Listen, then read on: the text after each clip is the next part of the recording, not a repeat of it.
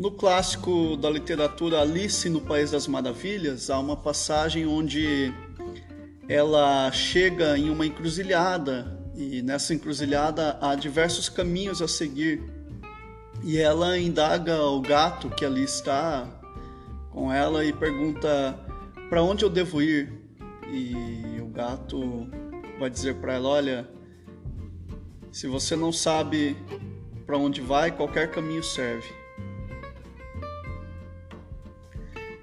Eu tenho visto muita gente sem rumo na vida, sem saber e sem entender qual é a sua missão, qual é o seu propósito.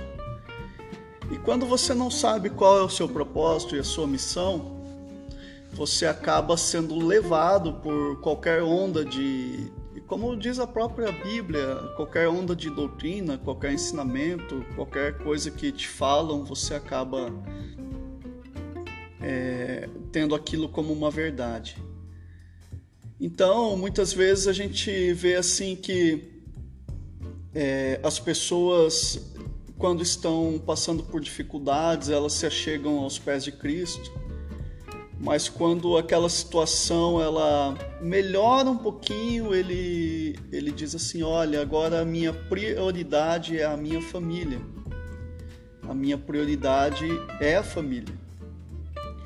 Lógico, a nossa prioridade deve ser a nossa família mesmo. Nós devemos cuidar da, dos que são nossos, nós devemos dar amor, nós devemos dar carinho, afeto. Mas nós não podemos nos esquecer de um ensinamento de Cristo. É, e existe uma paráfrase da Bíblia chamada A Mensagem, que Jesus está dizendo para algumas pessoas assim: eu vou ler para você entender. Não pensem que vim tornar a vida de vocês agradável. Vim para promover cisões, rupturas entre pai e filho, filha e mãe, nora e sogra. Vim para romper agradáveis arranjos domésticos e libertar vocês para servir a Deus. Familiares bem intencionados podem ser seus piores inimigos. Se me rejeitarem por preferirem o pai ou a mãe, vocês não me merecem. Se forem mais dedicados ao filho ou à filha que a mim, vocês não me merecem. Se não forem até o fim comigo, ainda que o caminho seja acidentado, vocês não me merecem. Se a prioridade de vocês é cuidar de vocês mesmos, jamais irão se encontrar.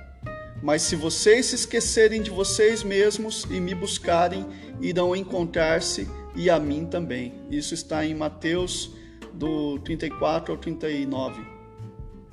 Então veja, nós precisamos estar atentos não ao que nós ouvimos no YouTube, não assistimos no YouTube, ouvimos, independente, é, as mensagens que nós ouvimos de outras pessoas, as frases e imagens interessantes que nós compartilhamos nas nossas redes sociais, mas nós precisamos trazer toda a nossa vida para a palavra. Então a palavra está me dizendo: olha, eu não posso me dedicar mais à minha família do que ao meu Deus.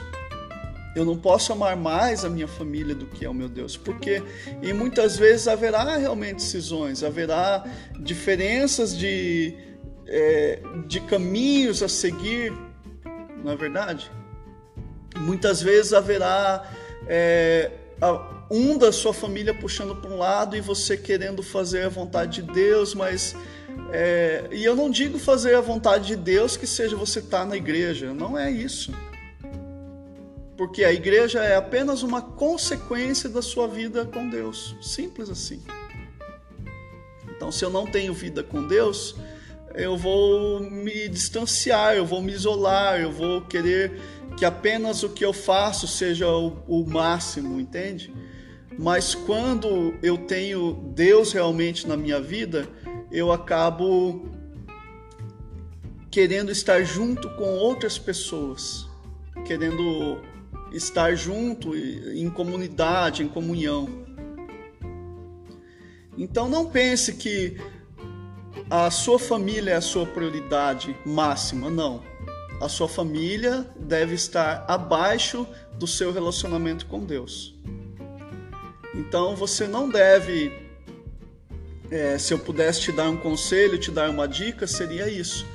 Você não deve se dedicar mais aos membros da sua família, seja seu pai, seu cônjuge, seja seu filho. Se você observar, quando Deus dá um filho para Abraão, Abraão fica esperando aquele filho.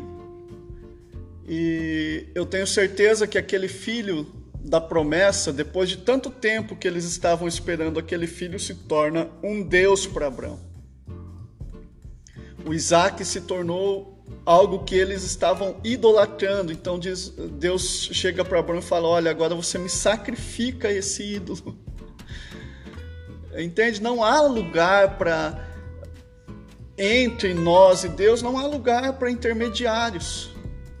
Então, sempre quando houver algum intermediário, Deus vai pedir para que a gente sacrifique esse intermediário.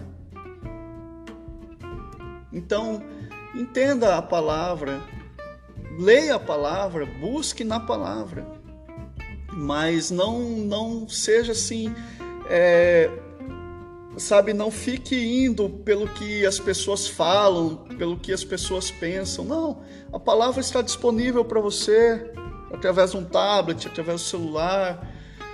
Você pode ligar no YouTube e ouvir a palavra. Se você pensa que não tem tempo de ler a palavra, coloca lá o Cid Moreira, vai ser bem legal você ouvir a palavra.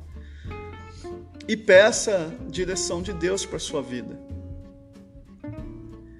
É, Jesus, em certa feita, ele disse: é, chegaram para ele e disseram: Olha, mestre, teu pai, tua mãe e teus irmãos, aliás, tua mãe e teus irmãos estão lá fora.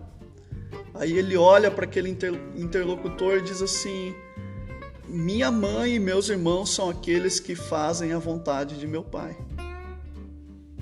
Entende, gente? Então, vamos acordar, entender que muitas vezes será preciso realmente cisões. Muitas vezes será preciso que você abandone vínculos familiares pelo Evangelho. Deus abençoe a todos. Esse foi o nosso podcast, O Evangelho no Chão da Vida. Vim para promover cisões. Deus abençoe vocês.